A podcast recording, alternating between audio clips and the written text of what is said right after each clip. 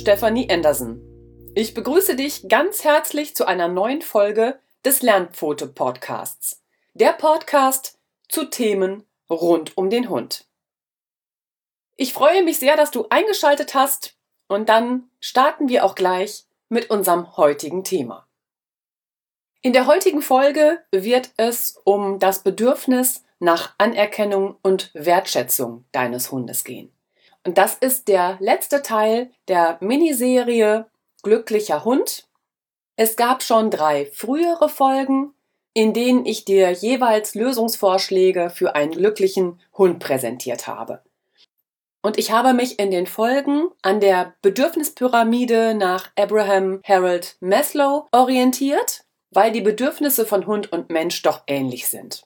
Wenn du dir die Pyramide vorstellst, gibt es unten den großen, breiten Sockel, das Fundament. Und in der ersten Folge habe ich eben über dieses Fundament gesprochen. Das war die Lösung 1 und da ging es um die Grundbedürfnisse deines Hundes. Da habe ich angesprochen die Ernährung, Schlaf und Ruhe, seine körperliche und geistige Auslastung und medizinische Versorgung und Pflege als letzten Punkt. In der Folge 2, dem nächsten Baustein der Pyramide, ging es in der Lösung 2 eines glücklichen Hundes um das Thema Sicherheit. Da habe ich angesprochen, was deinem Hund Sicherheit gibt, was es braucht, um ihm Sicherheit zu vermitteln und wie du deinen Hund schützt. In der dritten Folge der Miniserie Glücklicher Hund Lösung 3 ging es dann um die sozialen Bedürfnisse deines Hundes. Ich habe erklärt, was bedeutet sozial und was bedeutet das für das gemeinschaftliche Leben mit dem Hund? Ich habe angesprochen, wie der Hund seine Bedürfnisse und Gefühle ausdrückt und wie er sich an dir orientiert. Das war jetzt eine kurze Zusammenfassung der drei früheren Folgen, aber wir starten jetzt mit dem Thema des heutigen Beitrags. Da geht es halt um die Bedürfnisse nach Anerkennung und Wertschätzung. Praktisch der letzte Baustein dieser Pyramide. Sind die unteren Bedürfnisse der Pyramide vom Hund befriedigt, sehnt er sich eben nach diesem positiven Zuspruch, nach Lob, Geborgenheit und Liebe. Er möchte eben anerkannt und wertgeschätzt werden. Um jemanden anzunehmen, bedarf es der Fähigkeit und der Bereitschaft, diese Empfindungen, Gedanken, die Emotionen, die hineinspielen, unsere Motive und Persönlichkeitsmerkmale des anderen eben zu erkennen und zu verstehen. Das fasst man meistens so mit Empathie zusammen. Wir sind empathisch. Und was brauchen wir jetzt, um unseren Hund zu verstehen?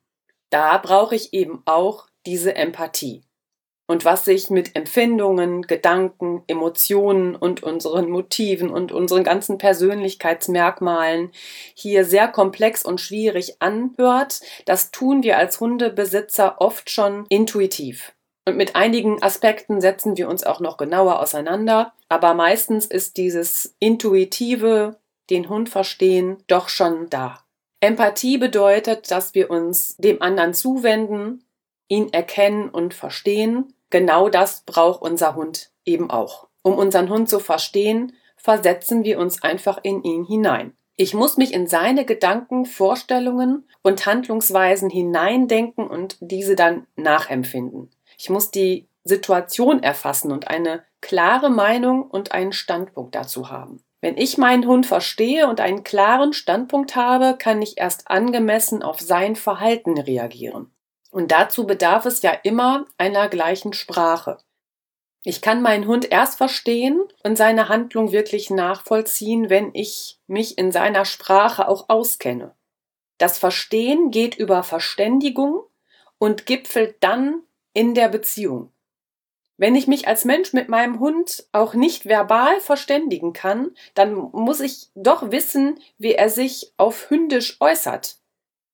Und der erste Ansatz in unserer Kommunikation mit unserem Hund besteht im Verstehen seiner gesendeten Nachrichten. In der Kommunikation gibt es einen ununterbrochenen Rollentausch zwischen dem Mitteilen einer Nachricht und dem Empfänger dieser Nachricht.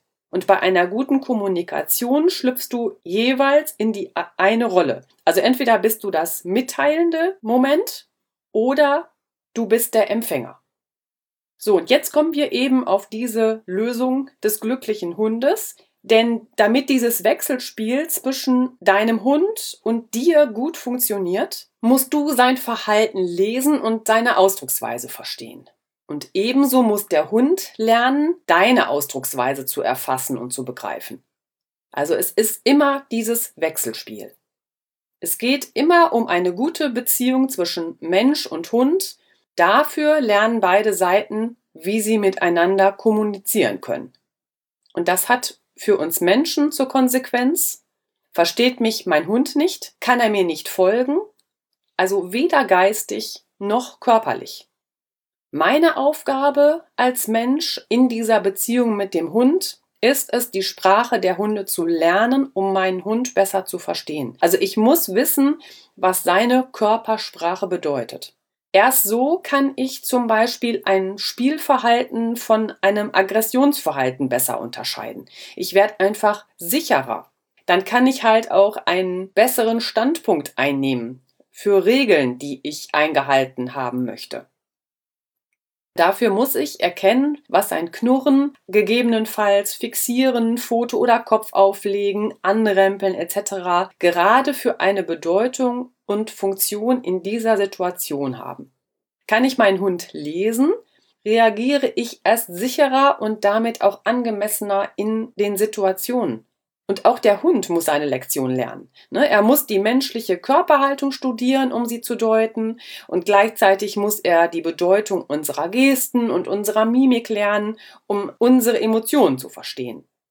Deshalb ist es so wichtig, eine klare Kommunikation mit dem Hund anzustreben. Nämlich erst diese klare Kommunikation erleichtert dem Hund und natürlich auch uns deutlich dieses Zusammenleben. Also wichtig ist, sich diesen Grundsatz zu merken. Bei der verbalen Kommunikation spielen in der Kommunikation zwischen Mensch und Hund Körperhaltung, Bewegung, ebenso wie Gesten und Mimik die Hauptrollen. Hier geht es eben nicht um das artikulierte Wort. Genau hier beginnt die Wertschätzung und Anerkennung unseres Hundes. Ich interessiere mich für ihn. Ich versuche ihn zu verstehen. Ergründe seine Ausdrucksweise und Mitteilung und trete mit ihm durch mein Agieren in den gegenseitigen Austausch. Das ist ja unsere Basis für eine aktiv gelebte, lebendige und verständnisvolle Beziehung. Ne, sich verstanden fühlen gibt nicht nur dem Menschen ein gutes und sicheres Gefühl, sondern eben auch unserem Hund. Natürlich geht unser Ausdruck von Wertschätzung und Anerkennung gegenüber unserem Hund noch weiter. Geborgenheit drücke ich auch mit positivem Zuspruch und Lob aus. Bestätigung durch Futter. Und gerade bei dem Einsatz von Futter habe ich vielfach den Eindruck, dass bei der Erziehung unserer Hunde die Bestätigung mit Futter den höchsten Stellenwert genießt. Die Variante der Anerkennung, das eigentliche Loben und die ausgedrückte Freude tritt derart in den Hintergrund, dass sie manchmal völlig vergessen wird. Und da kann ich nur auf eine Studie der Emory University in Atlanta verweisen, die kommt nämlich zu einem ganz verblüffenden Ergebnis, dass der Hund nämlich nicht so auf sein Futter fixiert ist, wie es teilweise den Anschein hat. Ich verlinke diese Studie auch nochmal in den Show Notes. Wenn du möchtest, kannst du dich dann da nochmal einlesen. Aber in dieser Studie aus dem Jahr 2016, da maß man die Gehirnaktivitäten der Hunde bei einer Belohnung durch Futter oder bei der freudigen Bestätigung durch den Besitzer. Der leitende Autor der Forschung, der Neurowissenschaftler Gregory Burns, sagte damals, wir versuchen die Grundlage der Beziehung zwischen Hund und Mensch zu verstehen und ob es hauptsächlich um Essen geht oder um die Beziehung selbst. Und weiter führte er dann aus, von den 13 Hunden, die die Studie beendeten, stellten wir fest, dass die meisten von ihnen entweder Lob von ihren Besitzern bevorzugten oder beides gleichermaßen zu mögen schien. Nur zwei der Hunde zeigten eine starke Vorliebe für das Essen. Mein Einwurf wäre da so an dieser Stelle, es war wahrscheinlich ein Labby. Festzuhalten bleibt, die größten Ausschläge in den Belohnungszentren des Hundegehirns hatte die Anerkennung durch den Besitzer. Also für die meisten Hunde hat die echte Freude des Menschen an seinem Hund einen viel höheren Stellenwert als bisher angenommen. Freut sich der Mensch über das Verhalten seines Hundes, dann blühen auch Hunde regelrecht auf, die nicht über ein so großes Will to Please verfügen. Also das ist diese Eigenschaft des ausgeprägten Bemühens, herauszufinden, was der Mensch von ihm will und dieses so gut wie möglich umzusetzen. Gerade Hunde mit der Eigenschaft des Will to Please spornen Anerkennung und Lob besonders an, aber eben auch Hunde, die diese Eigenschaft nicht so ausgeprägt haben, die blühen unter dem Lob des Halters regelrecht auf. An dieser Stelle möchte ich gerne auf den Punkt eingehen, dass Unabhängigkeit keine Sturheit ist. Also Hunde, die die Eigenschaft des Will to Please nicht mitbringen, die sind nicht dickköpfig, sondern wir haben sie gezüchtet, damit sie besondere Eigenschaften mitbringen. Zum Beispiel Herdenschutzhunde. Herdenschutzhunde unterstützen ihren Hundeführer bei der Herdenarbeit. Dafür bedarf es eines eigenständigen und unabhängigen Wesens. Gerade diese Hunde, die sehr eigenständig sind, gelten als schwierig und unerfahrene Hundebesitzer setzen diese Unabhängigkeit ganz oft mit Sturheit gleich. Und gerade bei Hunderassen, die diese Unabhängigkeit genetisch noch so in sich haben, ist das Thema Annahme umso wichtiger. Fühlt sich der Hund nicht angenommen oder gar abgelehnt, wird sich sein Fehlverhalten schwer langfristig ändern lassen. Bedenke dabei immer, dass dein Hund dich mittlerweile so gut lesen kann, dass er merkt, wann deine Freude echt ist. Unseren Hund anzuerkennen und ihn wertzuschätzen, umfasst auch sein Lernen und seine Entwicklung zu fördern. Ne, Im Artikel über die Grundbedürfnisse des Hundes, der glückliche Hund, Lösung 1, da bin ich auf das Bedürfnis nach Bewegung und der körperlichen Auslastung eingegangen. Und an dieser Stelle erweitere ich das Bedürfnis nach Bewegung noch. Unser Hund freut sich nicht nur auf gemeinsame Unternehmungen, bei denen er sich lösen darf, also er darf mal Pipi machen, sondern er möchte sich beim Laufen entspannen und auch seinen eigenen Bedürfnissen nachgehen. Er liebt es, in den Hinterlassenschaften anderer Hunde die Zeitung zu lesen und die Umgebung mit all ihren Ablenkungen wahrzunehmen. Und der Hund liebt einfach die Bewegung. Und das Bedürfnis nach Bewegung muss täglich befriedigt werden. Denn dabei macht er seine eigenen Erfahrungen. Besonders wichtig ist dies für junge Hunde. Ne? Der Welpe muss frühzeitig viele Umweltkonstellationen erleben. Für ihn ist es nämlich besonders wichtig, dass er so früh und so spielerisch wie möglich lernt, dass er weder Joggern, Radfahrern oder laufenden Kindern hinterherrennen, noch mit ihnen Jagdspiele veranstalten darf. In seinem Lern- und Reifungsprozess gilt es, den Hund zu unterstützen und anzuleiten. Und ich muss ihm seine Grenzen zeigen und diese konsequent einfordern, damit er lernt, welche Regeln mir wichtig sind. Und erst im Laufe der Zeit lernt er Spiel und Ernst zu unterscheiden und aggressives Verhalten zu kontrollieren.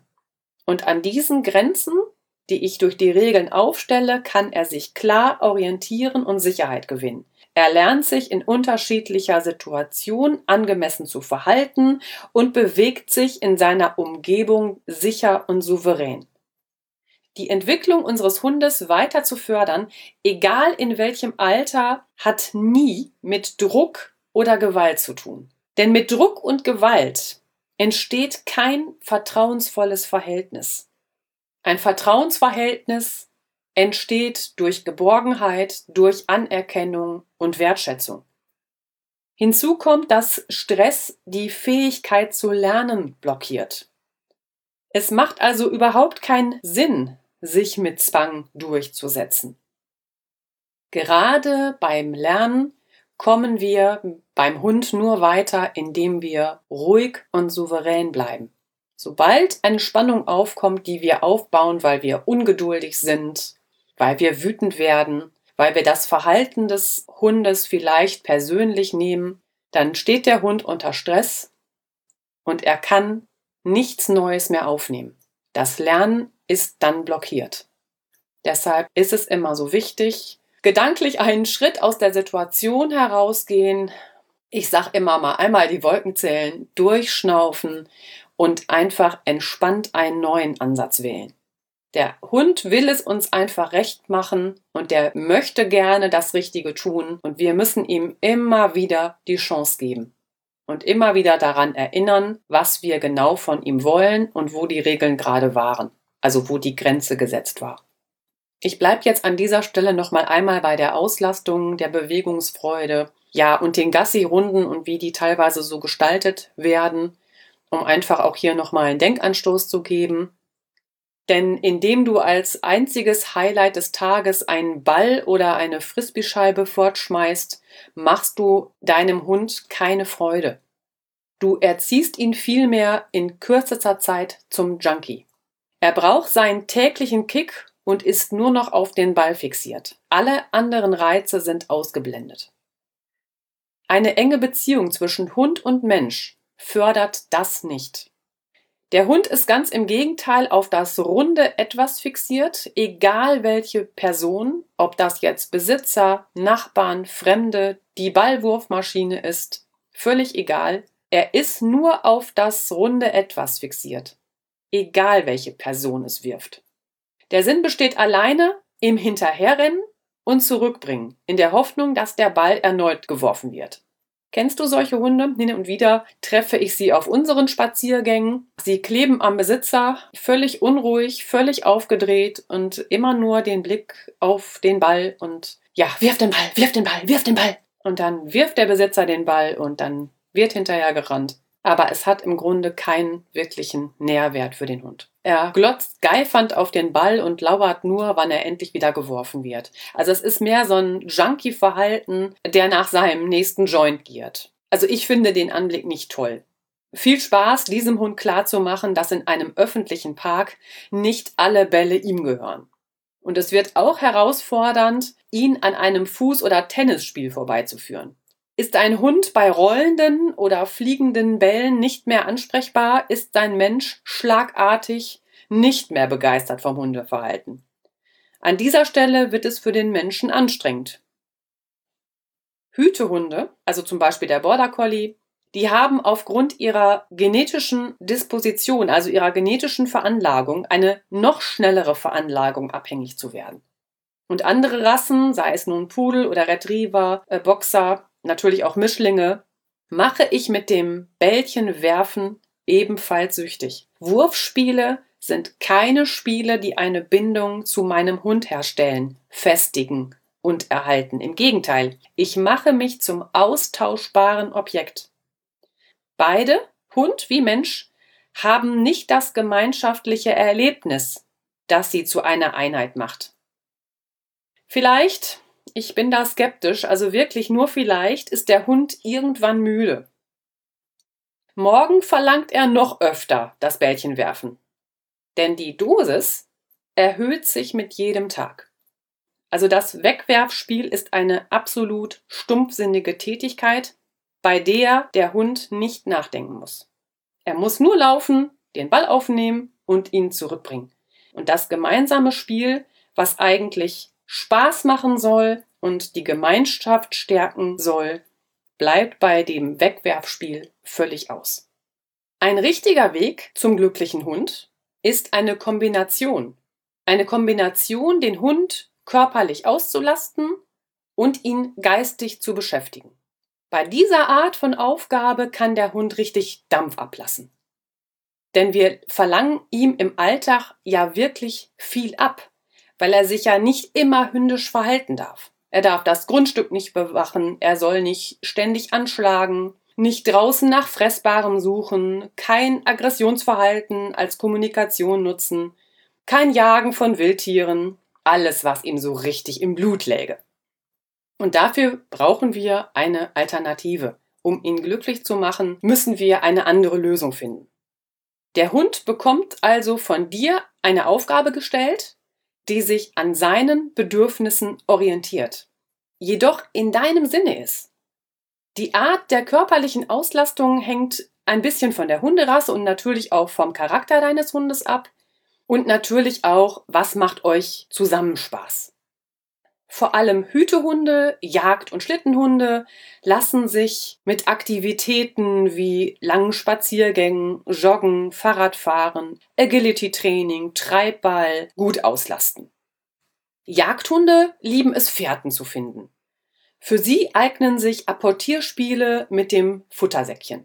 Das Suchen und Finden von Futterbeuteln macht nicht nur Spaß, es fördert die Bindung zwischen Hund und Mensch. Hier löst ihr die gestellte Aufgabe zusammen. Beim Hund stärkst du zusätzlich das Selbstbewusstsein, denn bei der Dummyarbeit löst der Hund die gestellte Aufgabe selbstständig. Die gemachte Beute bringt er dann zum Menschen und dieser belohnt ihn aus dem Futterbeutel. Also der Mensch ist dabei sehr, sehr wichtig, weil der die Beute halt einteilt. Ein weiterer wichtiger Punkt in der Apportierarbeit ist die Arbeit an der Disziplin. Das heißt, du lässt deinen Hund absitzen und erst auf ein Signal hin erlaubst du ihm, den weggeworfenen oder versteckten Apportierbeutel zu suchen und zu bringen. Auch das Mantrailing und die Fährtenarbeit sind anspruchsvolle Auslastungsmethoden. Profis schwören auch auf ZOS. ZOS steht für die Ziel-Objektsuche, bei der du Gegenstände wie Schlüssel, Kugelschreiber oder ein Radiergummi versteckst und die der Hund dann suchen und anzeigen muss. Wichtig ist für euch beide die Freude an der gemeinsamen Beschäftigung. Beschäftigt euch mit etwas, an dem ihr beide Spaß habt und bei dem ihr mit Feuereifer bei der Sache seid. Der Hund spürt deine Freude an der gemeinsamen Tätigkeit und wird dadurch schon selbst hochmotiviert sein. Er wird sich automatisch an dir orientieren. Und diese Momente, diese Momente gehören ganz euch. Genieße sie. Sie stimmen dich positiv und stärken dich gegen Unerfreuliches. Und ob es nun Sport heißt oder ihr im Wald über Baumstämme klettert und euch im Balancieren übt, zusammen im See schwimmen geht oder Suchspiele im Park veranstaltet. Die Freude am gemeinsamen Tun steht für euch beide im Vordergrund. Achte auf deinen Hund Macht es ihm genauso viel Spaß wie dir? Wenn ja, wunderbar. Wenn nein, ja, überlege, was seinen Neigungen mehr entspricht und auch dir Vergnügen bereitet. Und natürlich kann ich auch besondere Aktivitäten zu Hause in meinen Alltag einbauen. Apportieren kann der Hund auch im Haus und Garten. Also von Hausschuhen bis Gartenstiefel der Hund kann lernen, Kleidungsstücke in den Wäschekorb zu räumen.